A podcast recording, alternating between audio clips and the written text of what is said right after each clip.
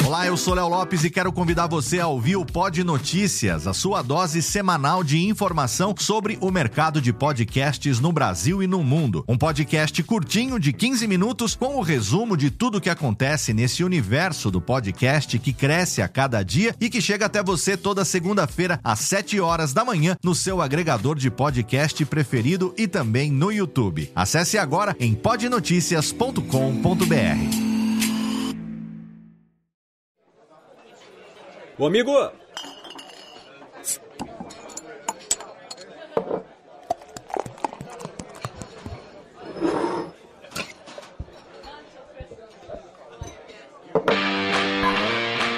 Pegue um copo, abra uma cerveja e fique à vontade. Radiofobia, o podcast para quem gosta de cerveja.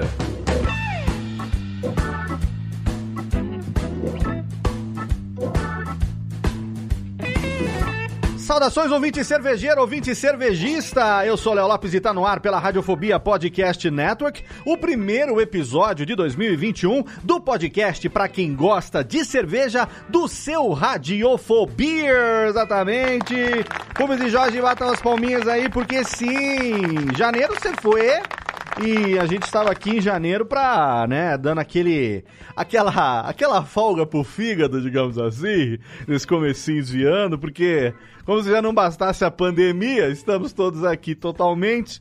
2021 já começou pior do que 2020 já, já terminou, sei lá mais o que está acontecendo, mas nós estamos de volta, inclusive com lançamentos, e é com orgulho aqui que eu trago para você também, diretamente das navavescas instalações do Covil de los Bandoleros em São Paulo, meus queridos amigos John e Calote da Juan Caloto, estamos Salve, aqui. pessoal, beleza? Salve, galera. Voltemos, negócio achava que a gente tinha é, perecido, viu, o John Calote no... Quase, quase. Ano novo. A gente gosta de deixar dar esse clima de suspense, assim. Vai ter radiofobia essa semana? Quem sabe? É, não, esses dias eu lancei lá no, no, no Twitter, lá, falei, ó, tem programa, tem coisa nova saindo do forno, todo mundo falou, é o Beer, é o Beer, cadê o Beer? Toda saudade do Beer, o povo tava, o povo tava com, como é que chama, abstinência, crise de abstinência, de Mas, falta mas de... você supriu muito bem mandando dois episódios de Classics ultra Ó, aguardados. É, pois é, aquele que morreu, mas passa bem.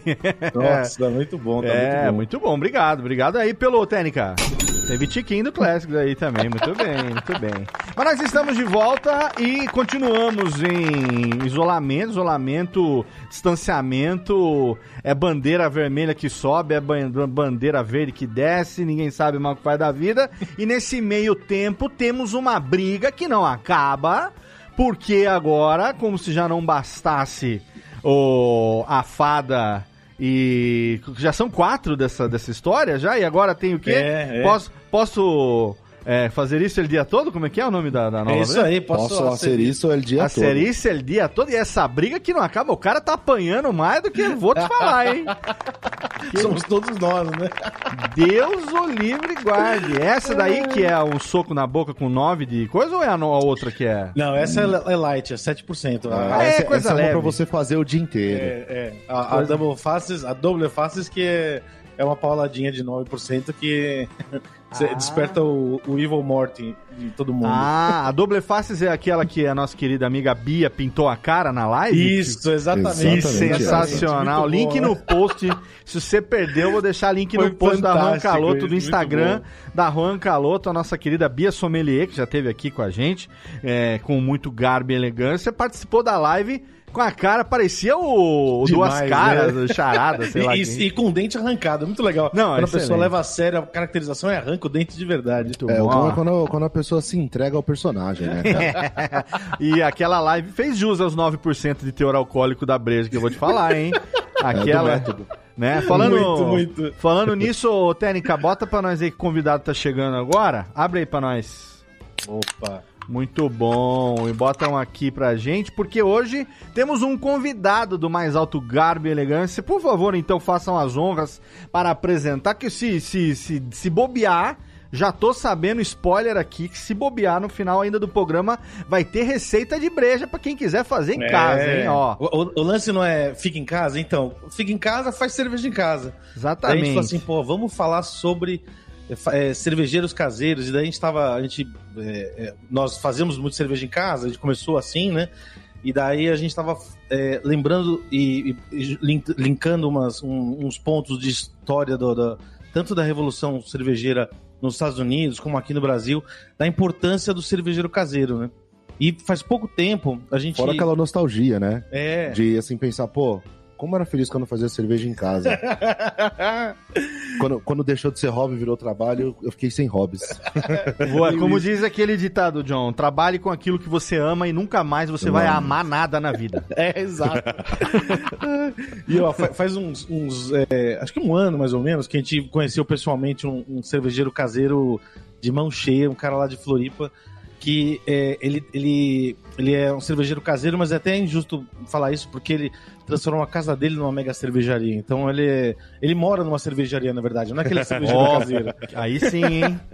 Aí e sim. ele, tem- ele ganhou, a gente vai conversar aqui é, sobre os concursos que ele já ganhou, é, da, da Serva, da Associação Cervejeiro, é, de Cervejeiros Artesanais, ganhou o concurso da Basta de cerveja artesanal, foi assim que a gente conheceu ele, né? E é, ele ganhou, a gente foi jurado no concurso da Basta, daquele concurso Wanted, Aham. que a cerveja dele foi a premiada. Que foi E em daí- 2019. em 2019. Pô, Daí no ano seguinte, ele tava lá junto com a gente, é, julgando as cervejas dele, viu a, a- a nossa capacidade de julgamento como é limitada. ele viu os bastidores. Bom, vamos deixar ele falar, né? É, ó, apresento aqui com todo, todo orgulho o Chico Milani, grande amigo da cervejaria Andanças. Seja bem-vindo, Chico. Bem-vindo, Chico. Salve, rapaziada. E aí, Beleza, beleza? muchachos? Tudo certo, Léo? Beleza. Legal, pô, agora melhor aí, ainda, Vamos bater um papo aí, curtir hoje. sabendo que você Boa. mora, que sua casa virou uma cervejaria. Sabe que a minha meta de vida aqui, quando eu ficar milionário, algo que é, está bem longe de acontecer, mas a, a gente até falou isso aqui no programa, era mandar fazer um cervejoduto da Juan Caloto direto pra minha pia aqui da, da, da fazer um, um tap, é, eu vou mandar fazer um encanamento direto da Juan Caloto. Na Juan Caloto, a, a sorte é que é Itupeva aqui perto, dá pra fazer menos custo. Mas você já morar dentro da cervejeira, dessa da cervejaria, fazer da sua casa a cervejaria, aí é covardia. É o, pô. é o mundo ideal. Eu Covardia. tenho sorte por ter uma mulher que é boazinha, né? Ela já deixou usar metade da garagem, Aí o sim. sótão todo, a parte de casa ali da, da cozinha já é tudo com fermentador. Ah, então, e o cantinho, e o cantinho casa, que né? o cantinho que ela usa pra trabalhar, você ainda rouba pra gravar com nós aí. Exatamente.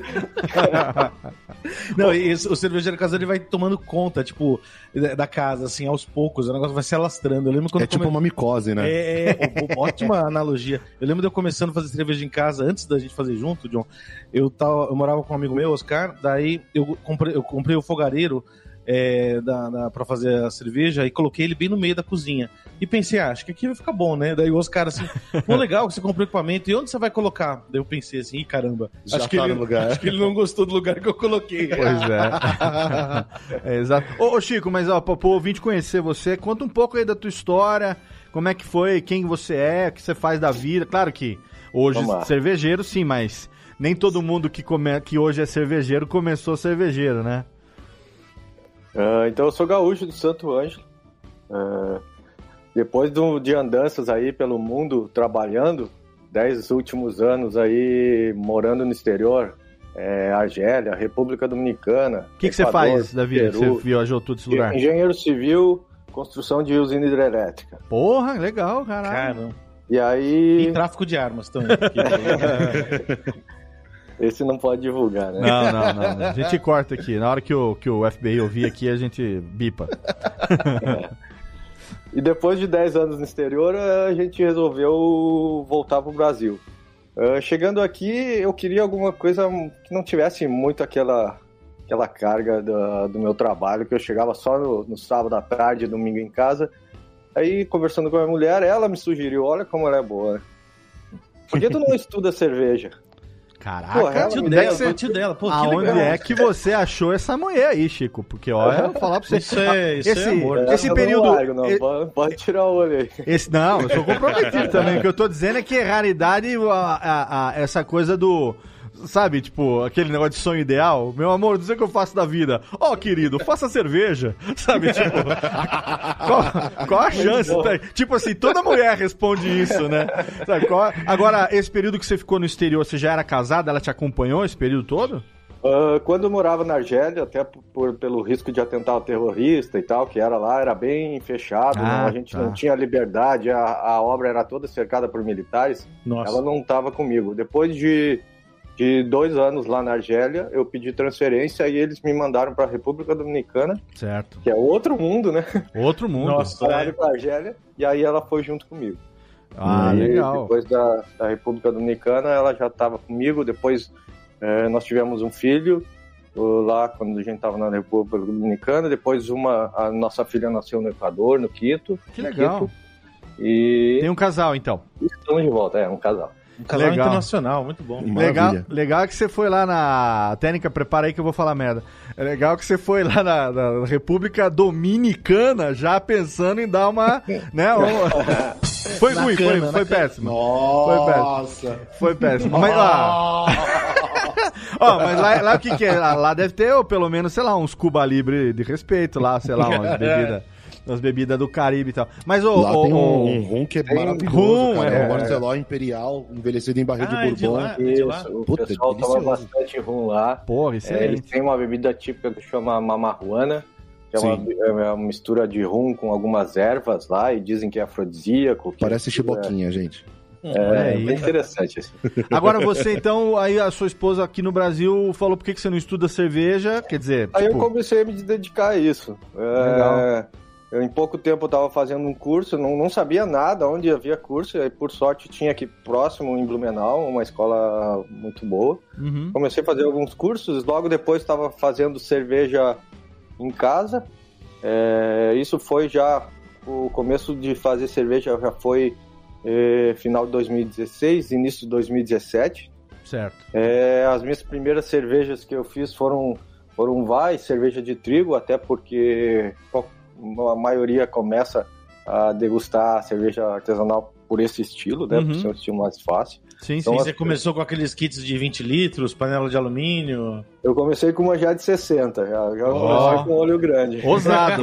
o- ousado, hein? Ousado. Já que é pra beber também, né? que- né, Já que estamos no inferno, vamos beijar o capeta na boca, né? Porque senão. e aí você fez uma Vice, foi a sua primeira. Foi uma Vaz, eu passei um tempo fazendo Vaz ali, sei lá, um período de seis meses repetindo ela, tentando acertar, porque não tinha conhecimento técnico ainda. Uhum. Foi na hora que eu tive a cara de pau, pô, mas eu, eu quero melhorar a cerveja, eu vou mandar essa cerveja para um para um juiz bem conceituado, eu acho que é o melhor juiz do Brasil aí conceituado, que é, é, participa de concursos na Europa, na é, na Bélgica, então ele é um, um- um- e ele é cervejeiro caseiro também. Sei. Então eu resolvi mandar a cerveja para ele. E aí, quando eu achava que a minha cerveja estava boa, eu tenho o áudio dele guardado até hoje no meu WhatsApp aqui, que ele falou: "Olha, me desculpa, mas eu tomei um gole e tive que jogar no ralo essa cerveja. Caraca. Tava, tava intragável. Tava intragável. Eu lembro das palavras dele, intragável. Cara, e eu, puta merda. Naquela hora eu pensei, pô, me desculpa, cara. Caramba, eu tenho tô- 60 litros desse negócio. É, me desculpa, eu vou tentar melhorar e tal. Quando eu tiver uma cerveja decente, eu vou te mandar.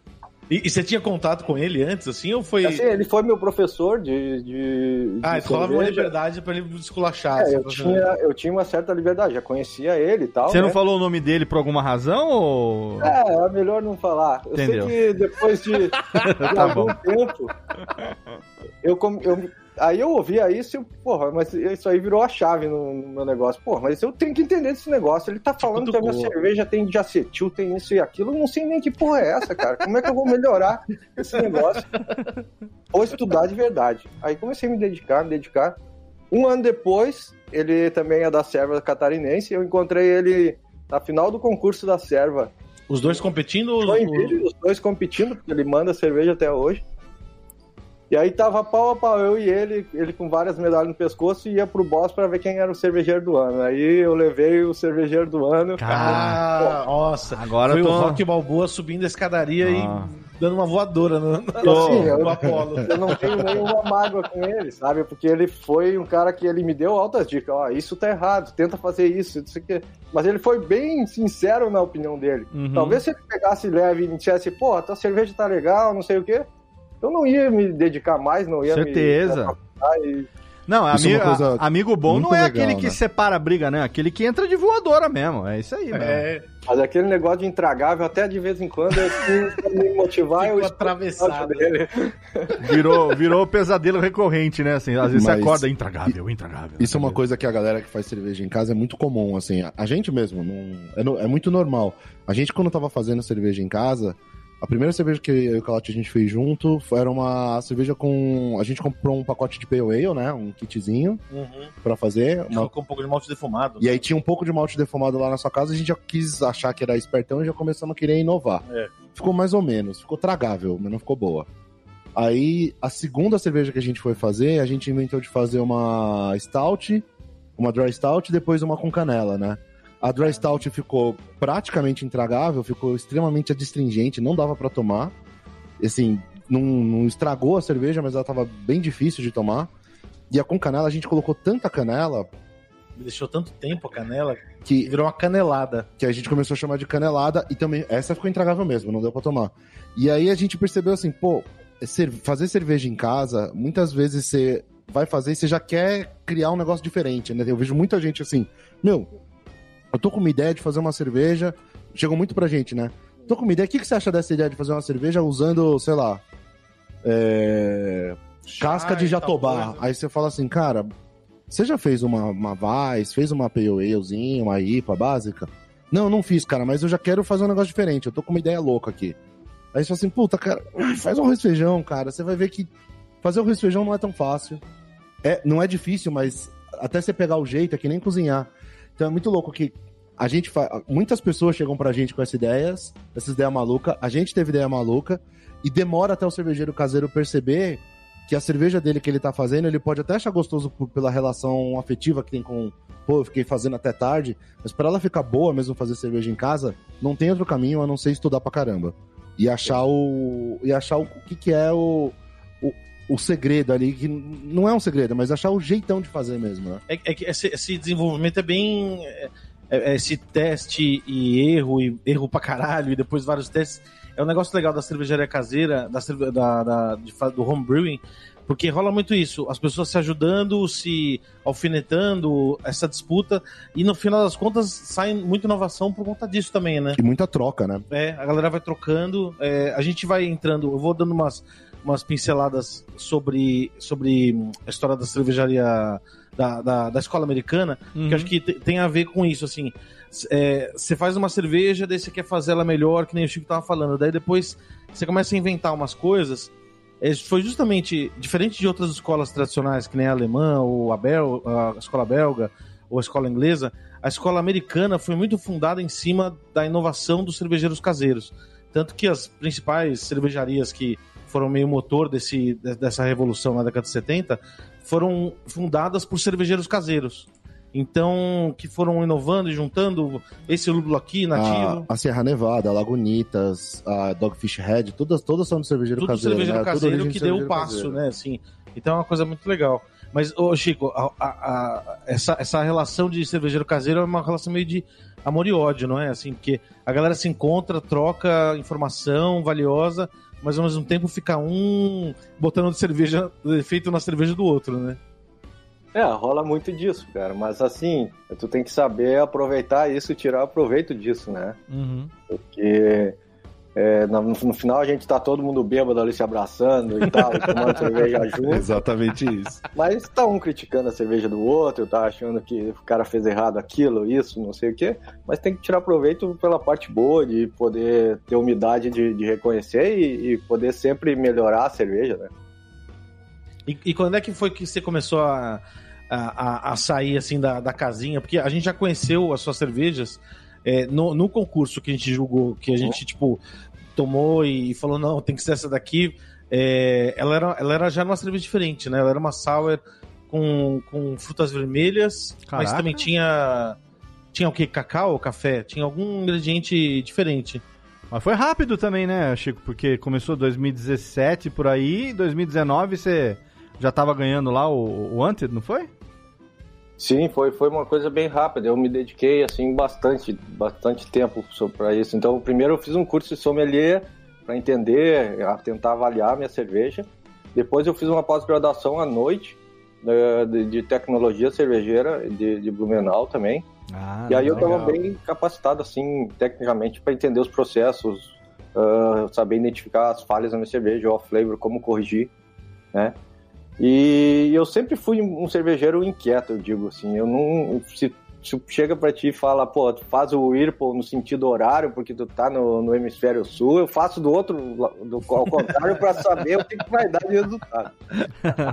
A, a minha primeira Catarina Sour, se tu for ver, que é essa que eu vou passar a receita hoje, que é a minha cerveja mais premiada, ela, se tu for ver a risca no BJCP, ela não é uma Catarina Sour, porque ela tem dry hopping de lúpulo, ela tem raspa de, de limão, então, sabe? Então eu sempre Aham. procurei fazer um, umas, umas inovações, assim, e fazer coisas diferentes. Eu lembro que quando eu fiz a primeira Milkshake IPA, acho que não tinha nenhuma comercial lançada no Brasil ainda. Cara, isso já tava fazendo em casa. Tal- Talvez tinha Trimonkeys, eu acho, do Rio de Janeiro, que foi uma primeira. Ah, a Milky Way. É, isso aí. É. Então eu sempre procurei assim estudar bastante, uh, observar os, os fóruns gringos, o que que estavam fazendo lá fora, coisa de inovação e tal. E sempre quis eh, dar esse toque assim mais eh, pessoal nas cervejas. Então as cervejas, por exemplo, que vocês tomaram ali, que a gente se conheceu ali em Curitiba, ah, sei lá, eu acho que tinha uma guzi com pepino e funcho. Uhum. Sim, é, aqui que foi no, no- jogando concurso, né? De- de- ó, Léo, olha isso. A gente jogou o concurso, todo mundo, beleza, e, pô, foi legal, tinham cervejas muito boas. Daí depois, como o, o Chico tava sendo um dos jurados, ele não podia concorrer, né? Uhum. Então o que ele fez? Ele levou um monte de cerveja para que ele fez em casa pra gente tomar depois do julgamento. E daí, meu, a gente- cada garrafa que a gente abria, a gente falou assim: caramba, essa daqui Iria ganhar iria o ganhar. concurso. Daí a gente abriu outro, não, acho que esse daqui era, iria ganhar também. Acho que os caras da Basta só chamaram ele como jurado pra não deixar ele concorrer. Caraca, hein? Animal. animal. Tinha, tinha uma com funcho, tinha, tinha uma Barley Wine muito boa também. É uma E assim- High- High Wine, que era com centeio. E, e você faz umas, umas sours muito boas, umas sours, é, a- a- as Catarina, também você faz com, com fermentação mista e tudo mais. Você. É, é, isso é um grande passo também, né, do cervejeiro caseiro, fazer essas cervejas acid- acidificadas, né? É, é, vamos dizer que assim tem que ter um pouco de um nível um pouco mais avançado para te arriscar a fazer a cerveja sours, né? Pela dificuldade que tem do processo e tal, ou entender o processo. Não é que seja uma coisa difícil de outro mundo, mas é, tu tem que ter um nível mais avançado. E, e as cervejas que eu mais costumo ah, tenho prazer de tomar são as cervejas ácidas. Então eu faço bastante cerveja ácida. A minha mulher gosta de IPA e às vezes ela abre a geladeira lá, o freezer e só tem sour, ela olha pra mim, porra, só tem sour nessa casa. Quando vai fazer uma IPA Eu- pra mim? meu apoio vai acabar se você não fizer umas IPAs aqui no meio. É, eu também gosto- sou suspeito que Sour é meu xodó. Eu gosto de, de brincar bastante com frutas, com fermentações mistas, com, com madeira, com especiarias. Então isso, as, as sours te permite isso. Não que a IPA não permita também, eu faço bastante IPA também, mas eu tenho feito mais cervejas sours hoje em dia. É, Você eu, tá eu- meio autossuficiente, assim? Você só. Sua geladeira só tem cerveja sua em casa? Como é que é? É, eu tenho um freezer aqui que é lotado de cerveja minha. Tem cerveja de mais de ano ali que tá ali ainda. Caraca, hein? O... É, é um, um lance muito louco, assim, porque você vai fazendo cerveja em casa, de repente você vê. A gente, como a gente tinha, distribuía muito com amigo e já era dividido em dois, e era menos a quantidade que a gente fazia, então sobrava menos. Mas você vai tomando sua cerveja, tomando sua cerveja, e tem uma hora que você começa a querer provar outras cervejas de amigos ou de outros cervejeiros caseiros para ver o que está fazendo. E o cervejeiro caseiro, da, a mesma relação que, o, que a gente já comentou em outros episódios, que o cigano tem é, de compromisso, não é compromisso a palavra, mas que, que o cigano tem de fazer a cerveja com mais, ter mais ousadia para fazer a cerveja dele, porque ele não tem uma fábrica para poder pagar a opera, sustentar a operação da fábrica, então, ou seja, ele pode ousar um pouco mais, o modelo permite ser mais ousado. Isso serve da relação do cervejeiro caseiro pro cigano, mais ainda até pro, pra cervejaria de fábrica.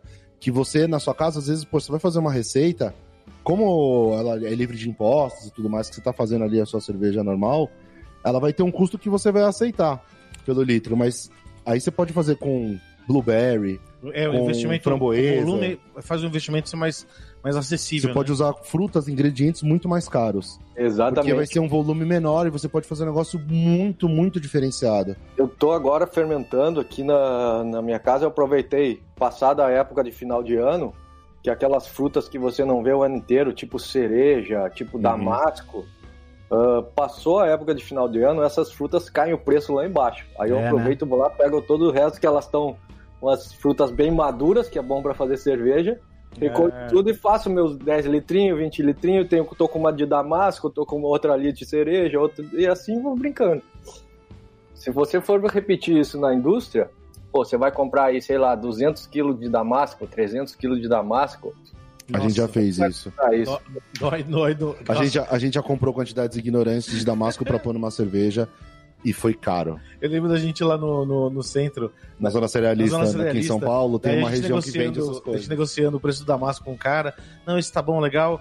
É, daí, sei lá, quando a gente chegou no preço, eu falei assim, tá, mas e pra é, 30 caixas? Quanto, quanto você faz? O, o olho do cara abriu e, e, e a, a- apareceu dois coraçõezinhos nos olhos dele. assim. tipo, nossa, eu vou, eu vou vender o que eu vendo no ano pra esse Fez gordinho. aquele, fez aquele plim, né? Fez aquele plim. Exatamente.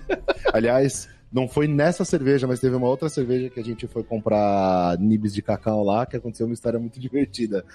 A gente foi fazer uma cerveja com nibs de cacau, e aí eu fui selecionar, falei, ah, preciso ir lá na zona cerealista selecionar o fornecedor de, do cacau. E aí a gente, eu tava lá caminhando e tal, entrei numa loja, e quem nunca foi, são essas lojas que vendem grãos a, a- a granel, assim. Então você, ele pega lá, pesa pra você no saquinho e te fornece. Né, tem tudo dentro dos potes de acrílico ali. Uhum. E aí eu falei, ah, eu queria ver qual tipo de, quais tipos de níveis de cacau você tem. O cara mostrou pra mim e falou, tem aqui, e abriu. Quando ele abriu, eu achei que eu tava numa dessas propagandas de taste off, taste made, que o cara põe a mão no ingrediente e cheira tal, né? Eu me achando todo chefe de cozinha, enfiei a mão no, no, no cacau, assim, fui cheirar, o cara deu um tapão na minha mão e falou assim, ô, não põe a mão, não! Aí ele falou, você quer provar, eu ponho pra você. Aí ele pegou com uma pazinha, assim, colocou na minha mão, zero glamour, Cara, assim. Isso porque era pré-Covid. Se fosse hoje, ia descer um cara de rapel e metralhar você. Cara, o cara, foi- acha que foi tá muito na. triste. Jo- O John acha que tá na própria fábrica, é foda, né? Exato. Não, cara, é, eu achei que eu tava. Eu, eu me portei como aquela propaganda de uma rede de lanchonetes que foi, fez os sanduíches assinados, signature, que mostra o cara pondo a mão nos grãos, assim, selecionando. Eu, eu entrei na fantasia, idiota. Ô, vai Chico. colheita de lúpulo aí, É, deita, deita. estilo. Caralho, vou ter que jogar fora toda essa tonelada de lúpulo que você deitou em cima. ô, ô, Chico, e me conta assim, o seu, o seu equipamento, você deu uns upgrades violentos nele? Você, você- hoje em dia você tá tudo automatizado, você aperta um botão e vai dormir? Como é que é o Não, não o é, não é assim, cara. Eu comecei com esse equipamento que eu tenho hoje. É claro que eu fui adquirindo outras coisas de ah, melhorar os processos ali, principalmente de fermentação, que é um processo importante. Mas a panela que eu, que eu comecei é a mesma que eu tô hoje, 60 litros, é uma panela elétrica, é, que tem a facilidade de não ser a gás e tal. É, então, principalmente ali para minha sours, que é até o sour ali, eu programa Ah, pra deixar nos graus, deixo 40 nos graus ali, é boa, boa. só fico cuidando senão, senão acaba a energia, né? Só o resto tá lá. Nossa, Mas- esse controle de temperatura na- na- no gás no começo é, é desesperador, né? A gente fez um programa legal, acho que foi o sexto Radiofobia, que é com a, com a Júlia, Júlia Reis, sobre fazer cerveja em casa, e daí a gente abordou bastante é, o começo, como. É, porque a- a- ela, ela é de Sinatra, e o Sinatra dá uns cursos muito legais Aham. é, é, de tanto iniciante como avançado, né? Inclusive, o Léo prometeu que ia fazer cerveja em casa depois desse programa. E por enquanto eu não bebi nenhuma cerveja do Léo ainda. Ah, é? Bem. Sim, isso. É, eu não fui porque eu não quis, não é porque tem a porra de uma pandemia, não. É, exato. Dá pra pedir pelo iFood as coisas. É, isso. Em Serra Negra tem iFoda-se, não tem iFood. eu vi esse programa com a Júlia, foi bem legal. Vocês acham que eu não queria estar tá que é... nem o, Chico aqui com a geladeira fazendo a minha própria cerveja? sobrou, sobrou frango do fim de semana. Vou lá, ah, vou fazer aqui uma, uma Vais Frango. Porra. Não, Vais Frango. Vais Frango. Sei lá, mano. Você acha que. Eu, o que eu mais queria. Eu tava até aqui. Eu quero que ele dê essa resposta aí, porque eu vou pedir a dica desses negócios aí, cara. Eu tenho cara, espaço tinha... aqui em casa. Vocês sabem que eu tenho espaço aqui em casa. É eu só não, não tenho conhecimento. Com, com bacon. bacon. Vamos fazer a Vais Vais frango, cara. Vais frango. É, pô, acabei de dar ideia com frango e lemon pepper, aquele tá limãozinho só? de temperinho de Anotar, frango. Devidamente tá vendo? Faz aí uma costelinha sour aí com limãozinho é. e tal, vai ficar delícia. Mas eu, eu quero saber depois, ô Chico, eu vou trocar ideia, já tem seu e-mail aqui, que eu já mandei o convite pra gravação me passar umas dicas aí pra eu poder fazer aqui em casa também, cara.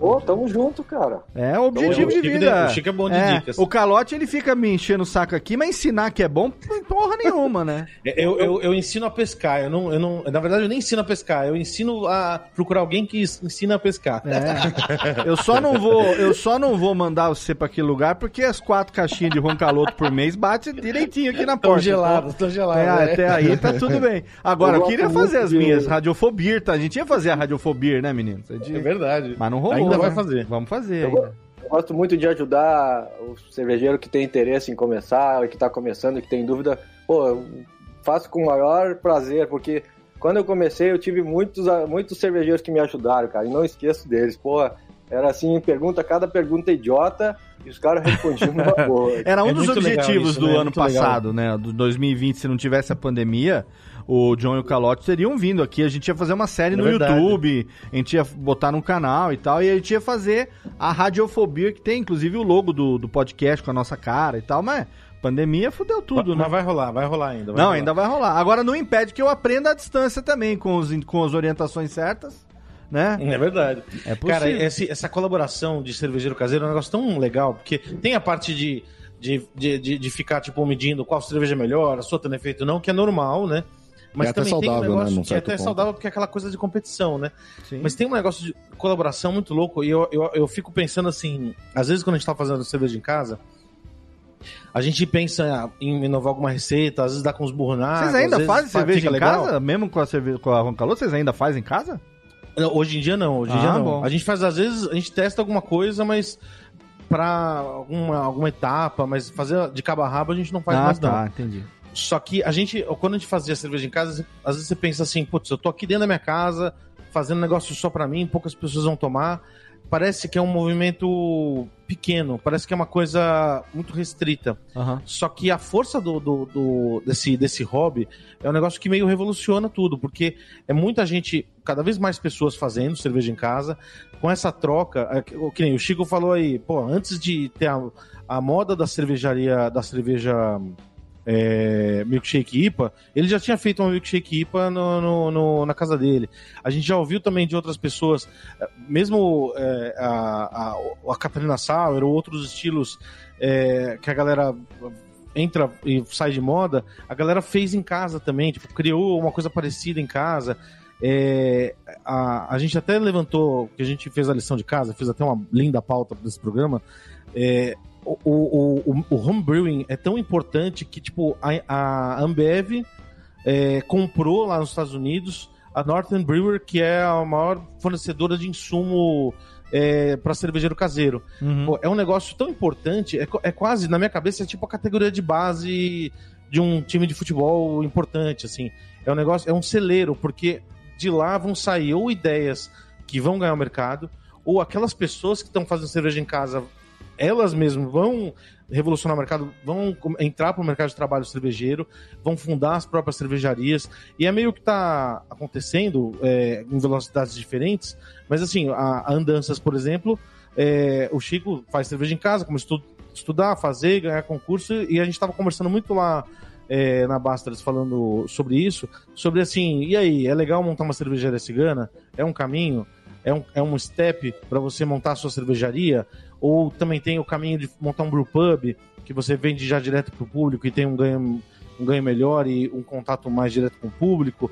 É, sem precisar ter um volume muito grande de produção. Então, assim, é, naturalmente a, a cerveja caseira vai, vai, Vai tu- evolu- vai evoluindo para crescendo e tomando espaço, mercado né? cervejeiro, né? O- uma coisa que a gente falou até no, no programa do com o velho, que a gente tava falando da, da história das IPAs, né? West Coast versus as New Englands. Uhum.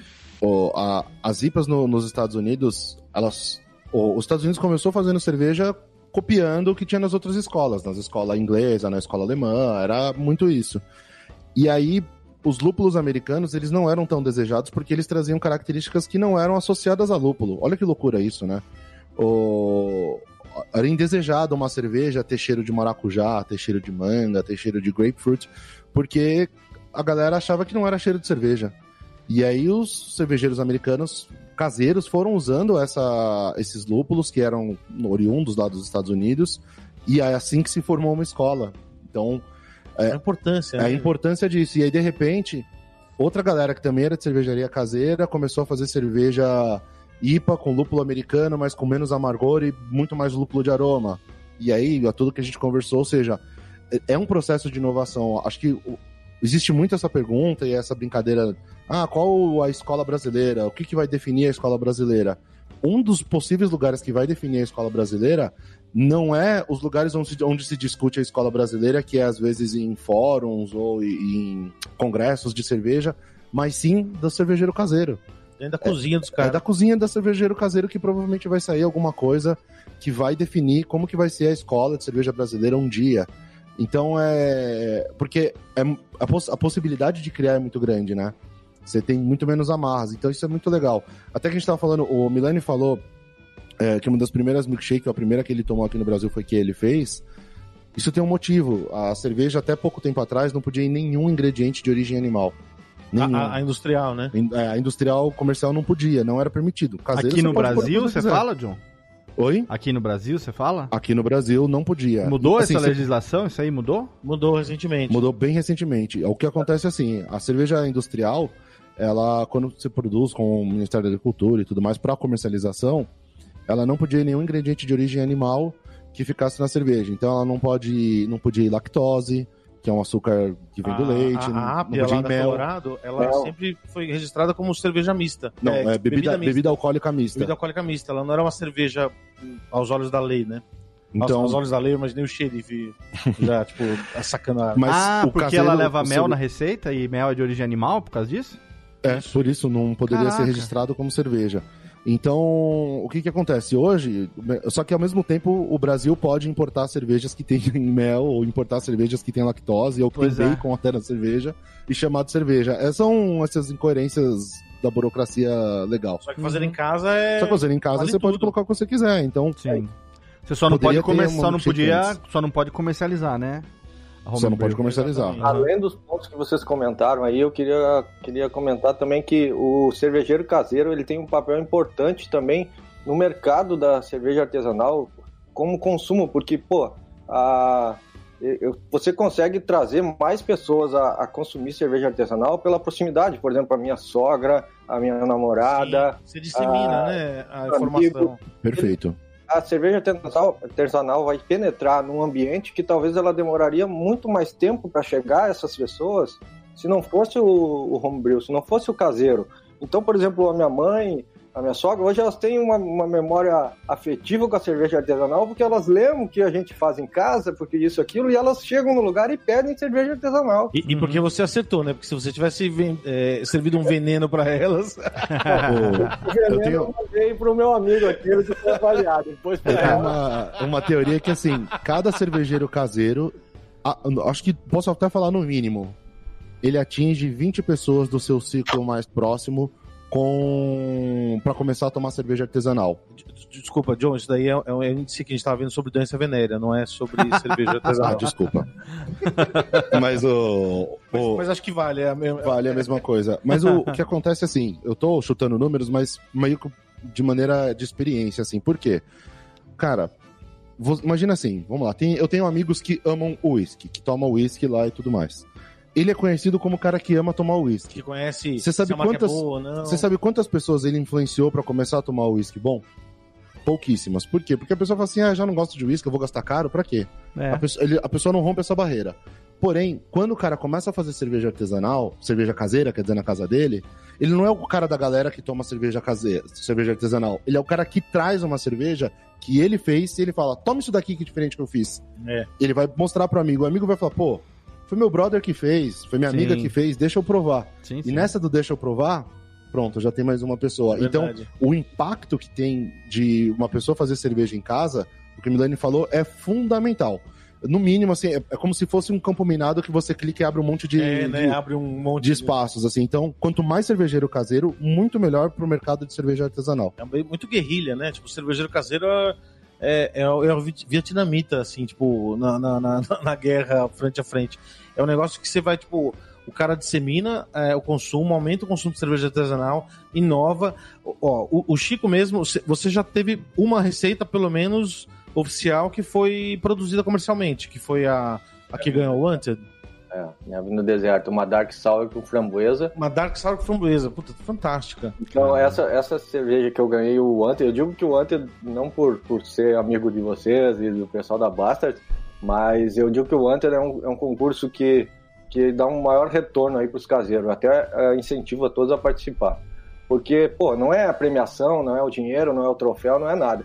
Mas de que maneira eu, com uma cerveja caseira, conseguiria receber feedback? O pessoal me manda mensagem de Brasília, de São Paulo, do É Rio de Janeiro, dizendo, porra, eu tô isso. tomando a tua cerveja aqui no bar, que legal, como é que tu fez isso, aquilo. Eu nunca ia conseguir chegar nesses lugares. Cara, muito Animal. legal isso. Isso é muito bom. Como essa de vocês, estar conversando com o caseiro, abrir as portas pra gente bater esse papo, da Wanted, que, que faz esse concurso para divulgar o caseiro, bota no rótulo o nome do caseiro, depois que a cerveja é, é comercializada, a, a receita volta pro caseiro, não fica com eles a receita. Então essas coisas assim, cara, que é muito legal de ver. E eu, eu até fico uma crítica aqui, eu vejo isso muito mais fora do estado de Santa Catarina do que aqui em Santa Catarina. Aqui parece que existe um abismo entre a indústria e o caseiro, sabe? Uhum. Então, o cervejeiro se profissionalizou, parece que ele esquece aquela raiz dele, que ele foi um dia caseiro. Então, De testar, experimentar e trocar. É. tive que sair daqui para poder lançar minha cerveja lá. Eu nunca tive um convite para bater um papo com alguém de uma cervejaria do jeito que a gente tá batendo, entendeu? Então, fica aqui minha crítica aí aos Essa alfinetada aí, ótimo, porque é muito bom, porque assim a gente tem um- um- uma pitada de polêmica. É isso aí. ok, ok. Ok, ok, veja. Não, é muito bom isso, porque assim, você você vira e fala assim, ah, ah, é, é que nem quando você toca numa banda e você fica feliz, não, não, não é questão do ego, é uma questão de você ver a galera curtindo a música que você está tocando. Quando você faz a cerveja em casa, você reúne umas pessoas, as pessoas tiveram uma experiência boa. Quando você, quando as cervejarias abrem espaço para um, o cervejeiro caseiro, para uma receita feita em casa, uma inovação dessas, é, é- é- é- é- é quase um grande amplificador, é um grande amplificador, né? Para aquela experiência chegar a novas pessoas. E, e é, é muito louco. A gente, todas as cervejarias é, ciganas que estão aqui mais perto da gente em São Paulo e algumas cervejarias, ah, algumas plantas mesmo, é, tiveram ori- origem direta de cervejeiro caseiro, que há cinco anos estavam na, na- numa reunião da serva, que há seis anos estavam comprando equipamento de 20 litros e que o negócio evoluiu de um jeito e eles tiveram uma disposição de, de investir para montar uma fábrica ou de fazer que nem a gente, tipo, ah, meu, vamos fazer um crowdfunding para fazer o primeiro lote. É, umas coisas assim é, que você encontra o caminho, quando você quer fazer, você encontra o caminho e a- a- o cervejeiro caseiro ali, aquele- aquela peça que é, é o, é, o- é a essência dessa, dessa transformação que tá rolando, né? É, alguns cervejeiros mesmo que a gente já conversou aqui no Radiofobia começaram como caseiros, que era Sim. o, o David da Júpiter, Sim. o André É. da Urbana, e aí, cara, a gente começou a fazer, eles começaram a fazer Os caras da cerveja, Bastards. é. aí eles iam, iam lá, os caras da Bastos contaram as histórias deles, e, por exemplo, o David e o André, a gente se encontrava muitas vezes, antes de imaginar ter a Juan Caloto, no Beer Experience, que era uma loja de insumo cervejeiro que o André Urbana tinha. Uhum. E aí a gente chegava lá e falava, André, pô, a gente tá querendo fazer tal coisa, estamos pensando em fazer isso, o que, que você acha? Trocava É. ideia com ele, aí de repente tava lá os meninos, que na época não era, mas ainda os meninos da Dogma, que antes eram cervejarias Verdade. caseiras separadas.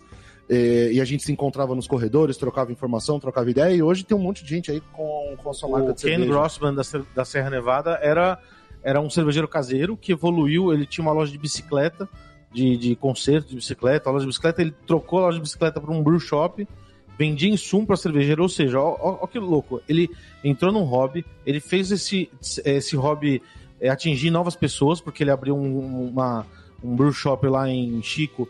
é, ah, até Chico Milani, lá em Chico, lá na, na- na- nos Estados Unidos, acho que é a Califórnia, né? É, acho que é Califórnia. É, que daí ele fez uma loja lá para novas pessoas fazerem cerveja em casa. E daí ele, de repente, criou, criou uma comuni- comunidade e deu um passo e é, começou a comprar equipamento cervejeiro e montou a fábrica dele. Lá nos Estados Unidos, a, a relação de, de, de- de fiscalização é diferente. Não foi ele que montou mesmo a cervejaria dele, né? Aham. com as próprias mãos.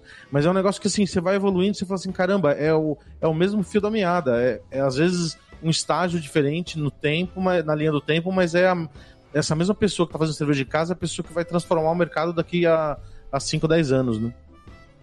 É porque é onde tudo começa, né? O, o Chico, tem estilos preferidos que você, tipo, pra fazer em casa? Você citou um monte aí diferente. Ou você é que nem os meninos também que é, inventa estilo maluco do, do, do rabo, assim, tipo...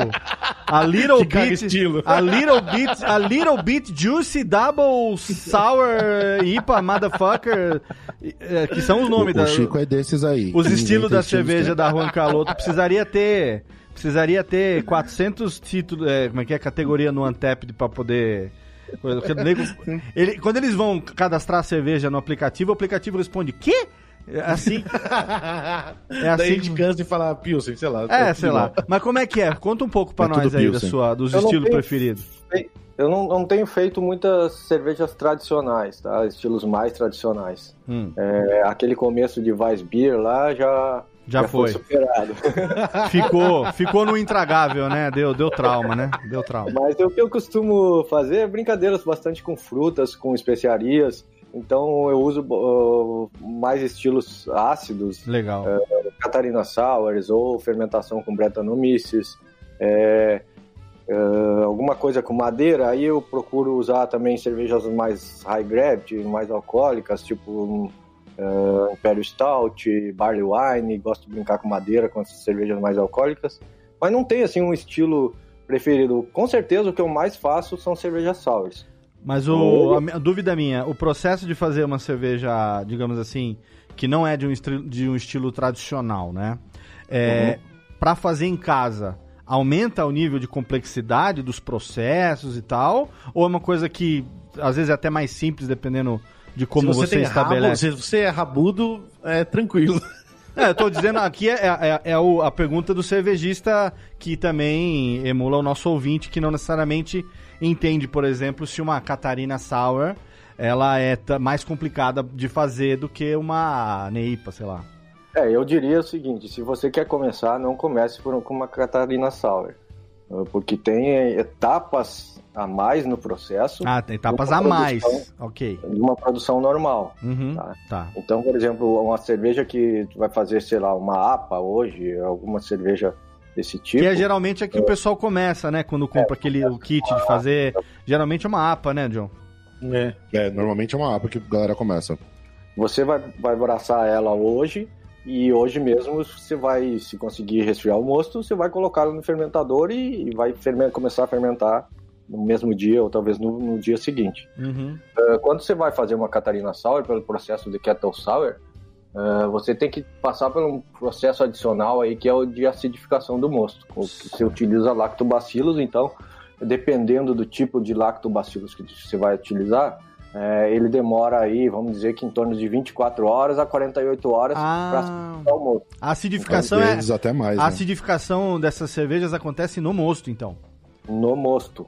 Entendi. Você faz uma primeira fervura sem, sem lupulagem, Uhum, para não inibir o processo da, da acidificação do lacto. certo. Depois você resfria a 40 graus, que é a temperatura de trabalho ótima do, do, dos lactobacilos, em torno de 35, 40 graus. Uhum. E aí você fecha a panela, isola, tira o, o oxigênio de contato, e deixa ali acidificando e vai medindo o pH até chegar no pH que você quer. Que Você vai deixando a cerveja estragando, estragando, Sim, estragando. Mas é um estragando, estragar controlado. estragando. Quando ela virar um azedume, você sabe que está no caminho certo e aí parte para a segunda fervura.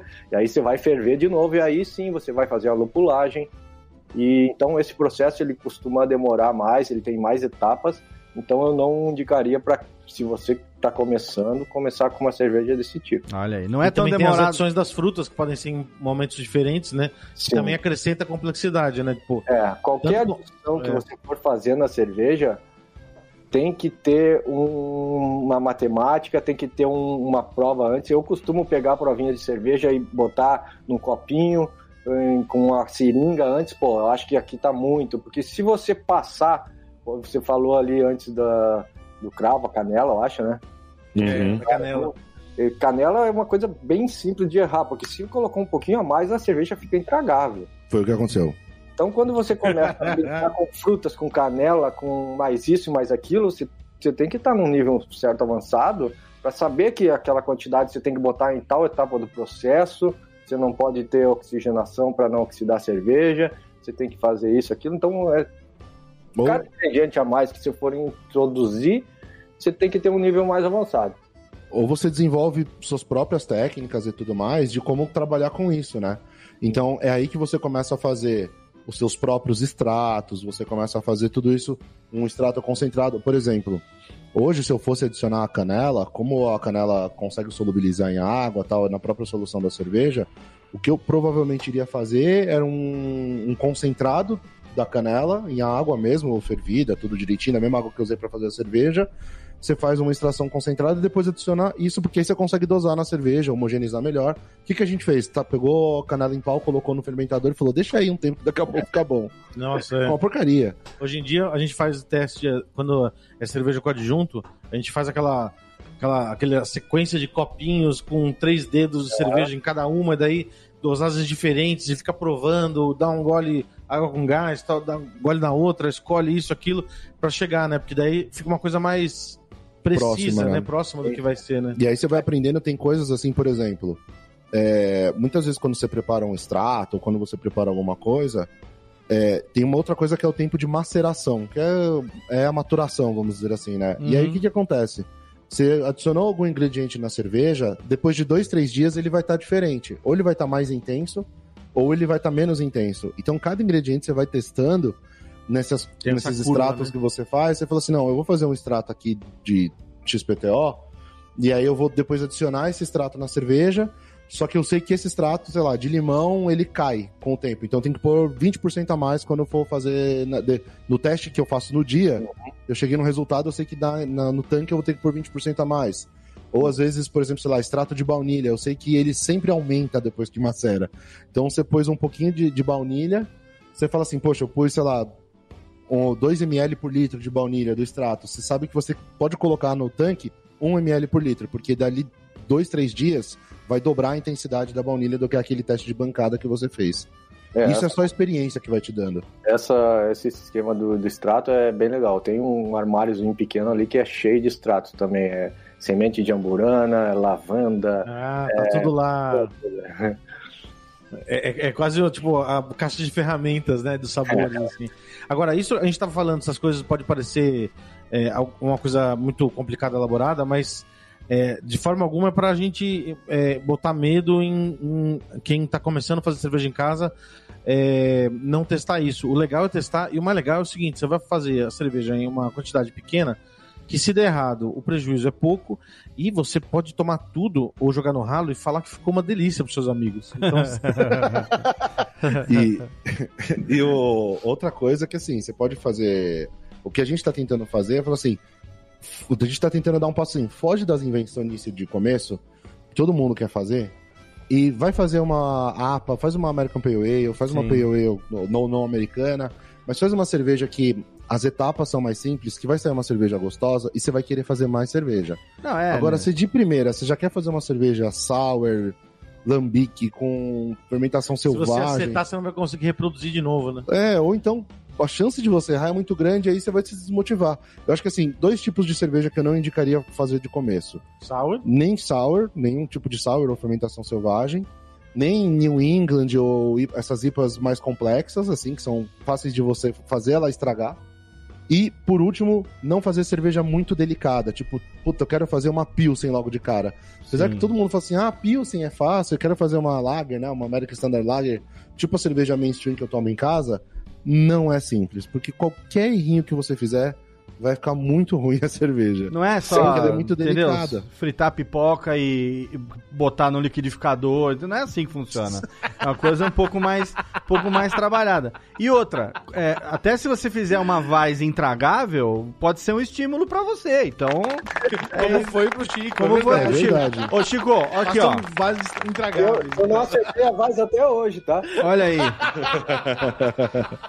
Tanto é que ele tem uma plaquinha no, no, no, no estúdio Proibido dele, né? fazer Tem- vaz. Tem uma plaquinha no, no laboratório dele lá, tá escrito assim: vai tomar no cu esse tipo que eu nunca, nunca mais eu quero fazer. Tá bom, Tênica, obrigado. Ó, a gente tá chegando aqui nos minutos finais do nosso programa e antes de passar a régua, prometemos, então temos que cumprir aí, tem uma receita para ser compartilhada. É isso, Calote? Chico vai Calote entregar falou o que- ouro. Chico vai é, entregar o ouro. Então, tá certo que você que tá ouvindo agora e, e tá produzindo naquele Que galão de, galão de igual. 20 litros d'água mineral lindóia, não vai saber fazer, obviamente. Mas a receita vai estar aí porque é democrático ou não é democrático, Chico? E se tiver alguma dúvida, pode me mandar e-mail, pode me incomodar lá no, no Instagram que eu, que eu ajudo a. Olha aí, então, o Instagram do Chico tá lá no Exatamente. post pra você poder seguir ele também.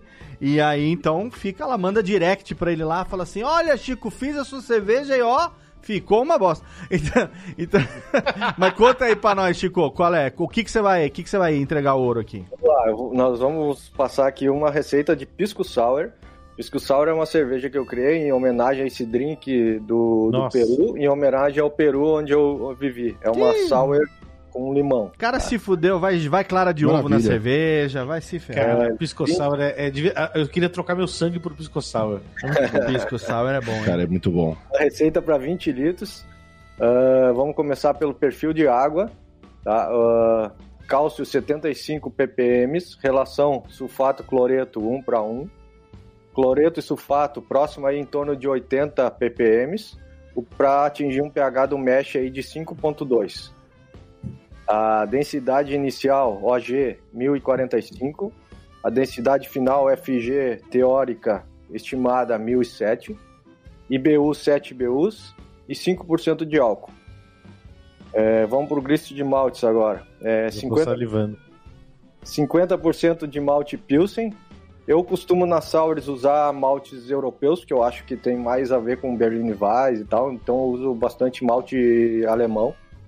Então 50% de malte Pilsen, é, 50% de malte de trigo, é, 5% de aveia em flocos.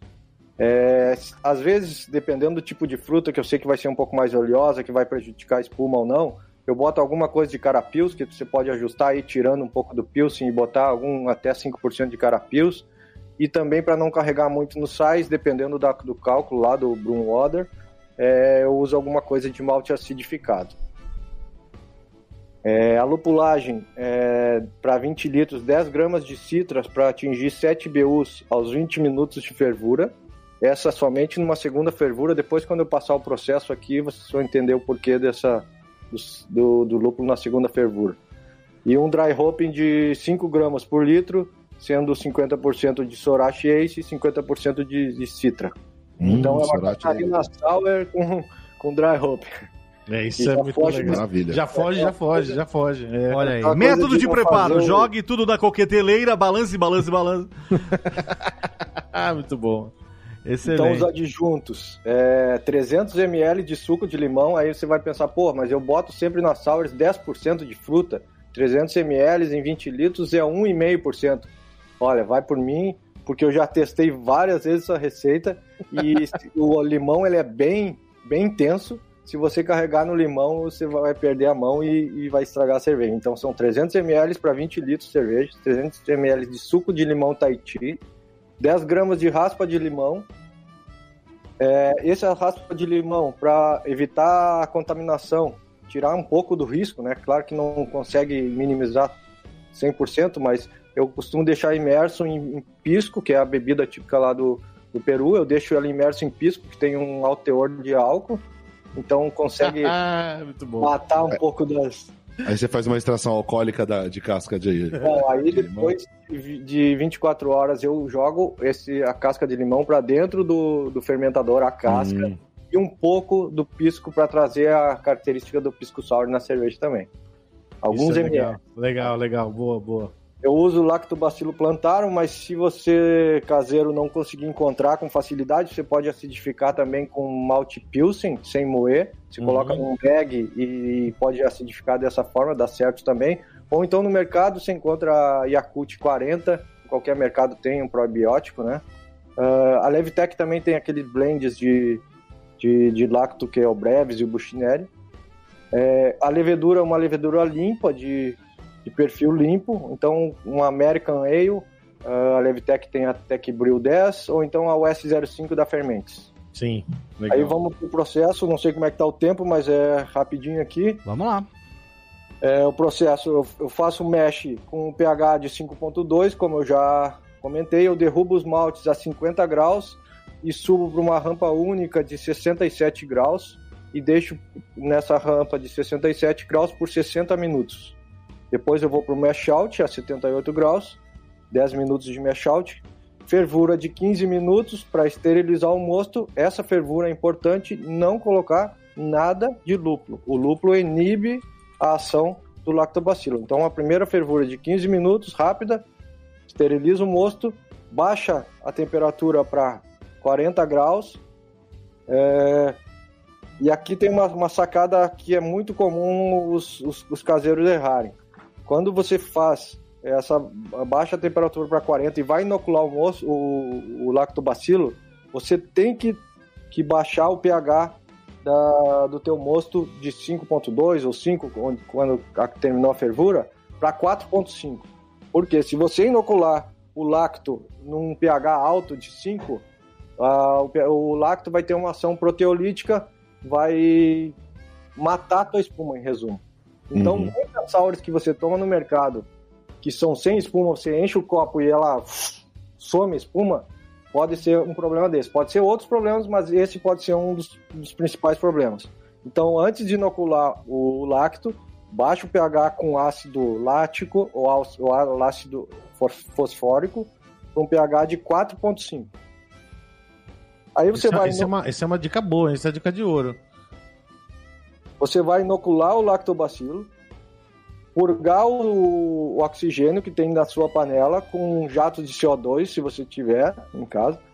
Veda a panela, eu uso filme, filme plástico para vedar a panela. Faço um, passo o filme todo em volta da panela para não, não, não ter. É, troca de gases, né? Troca, isso. Uma troca com o meio e evitar qualquer contaminação também. Aí você vai manter, depois de inoculado o lacto, você vai manter essa temperatura de 40 graus até chegar no pH desejado. Uh, o meu pH normalmente fica em torno de 3.5 a 3.3. Isso depende muito da fruta que eu vou usar. Se eu vou usar uma fruta mais ácida, eu não, eu não baixo tanto o pH. Se eu vou usar uma fruta mais doce e tal, eu baixo mais o pH para ter um equilíbrio. Legal. Depois de chegar no pH desejado, você vai partir para a segunda fervura. E aí sim com lupulagem. Você vai fazer a lupulagem de amargor na segunda fervura. A fermentação a 18 graus. Ô Chico, deixa eu te fazer uma pergunta. Essa fervura, é, você falou que é a adição de citra só 20 minutos de fervura, né? É 20 minutos. Eu costumo Mas... ferver, mesmo assim, 60 minutos porque Perfeito. eu gosto é, legal. aí qualquer coisa que tem ali daquele processo. Saiu, eu, eu ia levantar isso porque é a, passar para o pessoal só um parênteses, a fermentação lática gera muito DMS, que é um off-flavor, que é um cheiro de milho cozido, assim, mais ou menos, de vegetais cozidos. Meio podrinho, assim, um pouco de ácido sulfídrico. Quando você ferve o mosto, ele expulsa tudo isso. Aí a galera costuma olhar assim, ah, mas eu preciso colocar 20 minutos de fervura para adicionar o lúpulo no final. Não faça isso. Ferve uma hora, ferve 40 minutos, e aí depois dos 40 minutos põe o lúpulo, deixa mais 20, e completa uma hora de fervura. Boa, isso Bom. aí, isso aí, John. Então a fermentação a 18 graus, quando tiver faltando um a dois pratos para o fim da fermentação, eu adiciono a fruta, no caso aqui o limão, e as raspas. As raspas do, do limão eu coloco num bag. Por quê? Porque se eu deixar muito tempo as raspas, ela pode ficar muito intensa e pode estragar a tua cerveja. Então, Ah, então já vai pro fermentador, já vai fermentar, fazer a, segunda fermentação com, com os adjuntos. com os adjuntos. É. Legal. caso aqui a raspa. Aí eu deixo cinco dias, no meu caso aqui, cinco dias, mas você tem que ir tirando provas e vendo se tá muito intenso ou não, para não deixar passar o tempo da. Por isso você coloca num bag que fica mais fácil de você retirar, né? Legal. Logo depois eu faço o dry hop de, de Sorachi e Citra. Depois eu vou para uma maturação. A maturação de uma, uma Catarina ela pode ser uma maturação curta, em torno de cinco dias, aí próximo a zero graus. Se você quiser mandar a cerveja para um concurso, tem necessidade de limpar ela, tem ah, preocupação com a estética, tem que estar limpa, cristalina e tal. Talvez você use aí um biofine, uma gelatina, deixe mais tempo de maturação. E aí, carbonatação, eu sugiro carbonatar um volume, uma carbonatação alta, que um 3 volumes de CO2. É, eu faço até mais do que isso, às vezes 3,5, até beirando a 4. Cuidado com as Olha. garrafas, use- usem garrafas bem reforçadas, que não tenha trinca, alguma coisa que pode estourar. E aí, é isso aí. É uma cerveja que é ótima, assim, pra você tomar na praia, no verão. Pô, você tá tomando uma, caipirinha em forma de cerveja. É maravilhoso. O Sorate, então, é um lúpulo que, na na onda das Neipas, é um lúpulo que ficou meio esquecido, que ele foi muito da moda no- nos anos 2015, por aí, né? E, cara, a gente usou ele recentemente numa, na Obsessão por Abacaxi, que era uma Neipa com abacaxi e raspinhas de limão. Aí a gente colocou raspas de limão mesmo, e pra dar essa sensação da, da casca de limão e uma pegada meio é, capim-limão, herbal, assim, de erva cidreira, aí vem o, o Sorati, que, meu, é um lúpulo maravilhoso. Ô, Pegou tudo aí, Léo. Ô, Chico, pe- eu peguei e a minha pergunta é o seguinte: tem dela aí na sua casa ou não? Putz, cara, eu tenho duas delas aqui. Muito bom. Tô mandando, tô mandando a minha caixa postal pra você aí agora, porque eu preciso, eu, primeiro eu preciso ver se ela é boa mesmo. Se ela for boa, eu faço. É isso que eu vou fazer.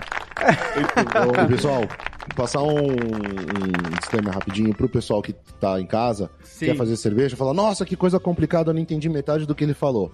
Basta você fazer cerveja uma ou duas vezes em casa que você já vai entender tudo. Ah, eu, tô, eu, Então- não, eu não vejo a hora de começar a fazer cerveja pra ouvir esse episódio outra vez. Porque, né?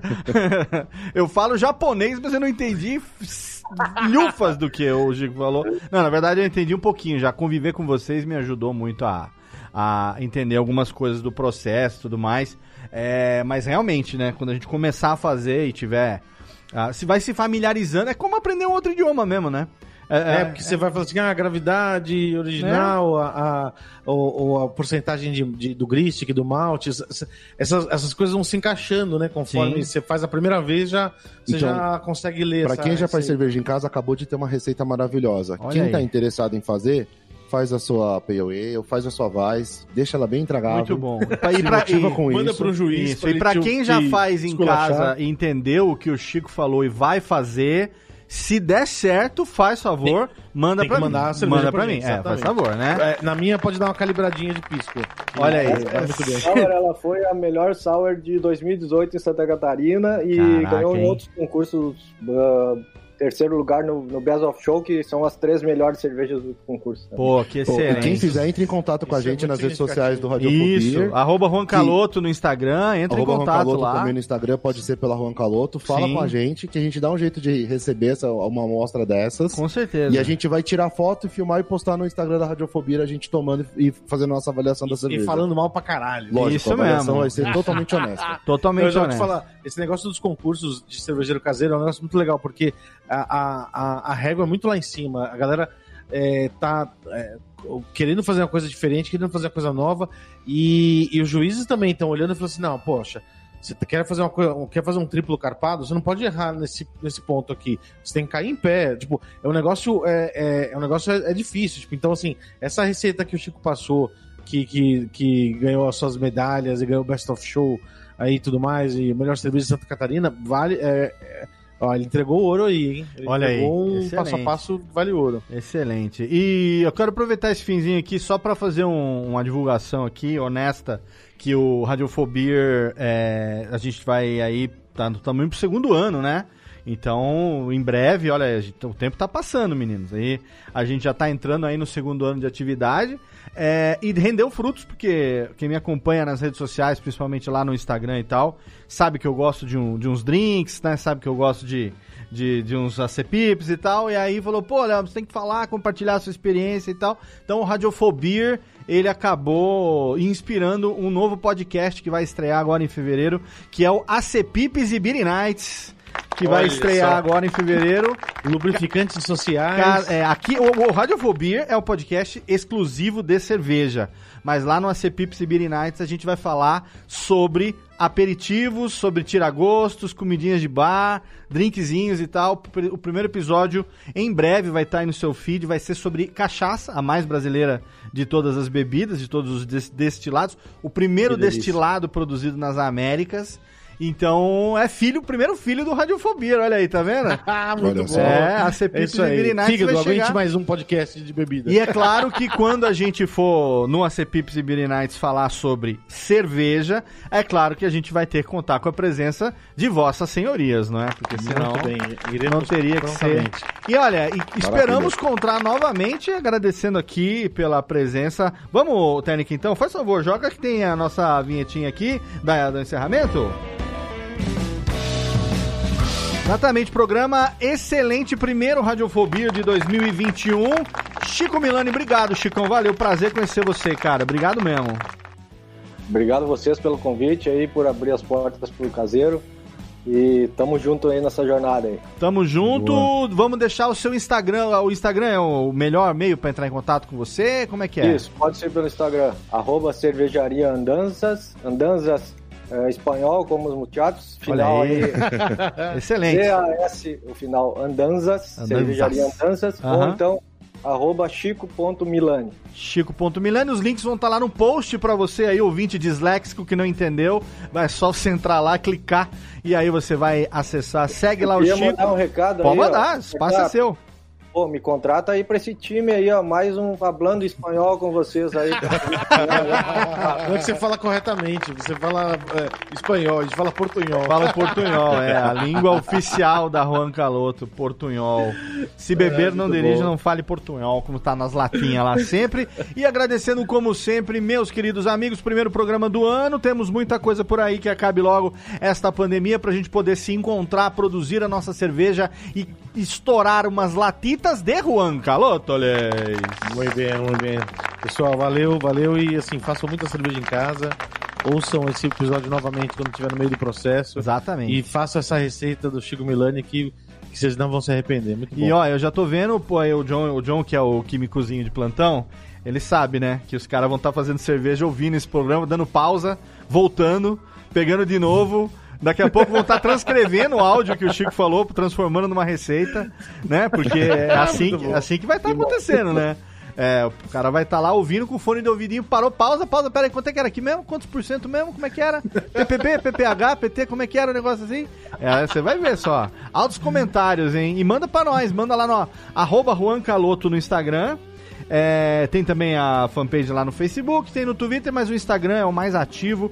Inclusive é lá que tem lives como a que eu vou deixar o link no post com a Bia de lançamento da. Como é que chama? Duas. Double faces. Double Double Faces. E as dois lançamentos já começou o ano com o pé no peito já, hein? Exatamente, tem Fenomenal. mais cerveja em tanque, vai vir mais. Olha aí, fenomenal.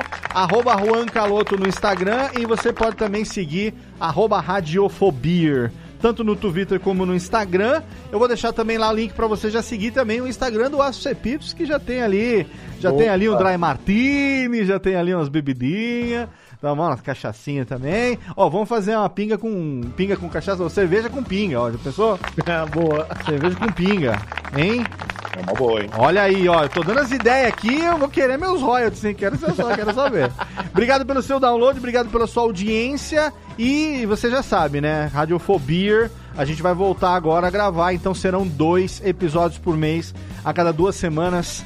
No seu feed, tem um feed individual e você agora também, ah, tamo na Amazon Music também, viu, meninos? Opa! Estamos no Apple Podcasts, no Deezer, Spotify e também lá agora na Amazon Music. Você pode falar Alexa, toca Radiofobia e ela já vai tocar pra você, sua Muito assistente bom. pessoal.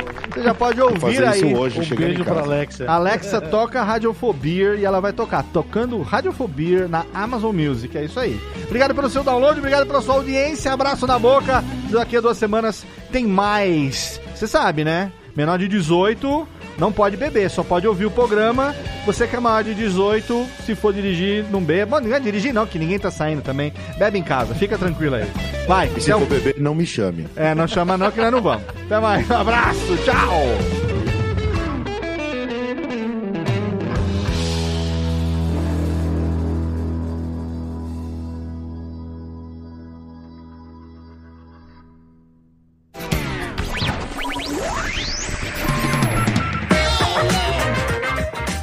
Podcast foi publicado pela Radiofobia Podcast Network.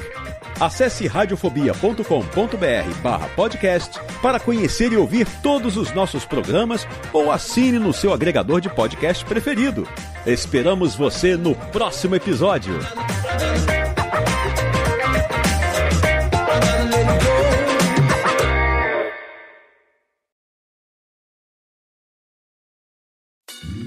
Oi, eu sou o Antônio Viviani e quero convidar você a ouvir o nosso podcast Voz Off. Desde julho de 2017, eu e meu amigo Nicola Lauleta temos o prazer de conversar com as grandes vozes do rádio, da TV e da publicidade do Brasil e trazer suas histórias até você. Se você, como nós, é apaixonado por locução, acesse vozoff.com.br e acompanhe nossos episódios aqui na Radiofobia Podcast Network.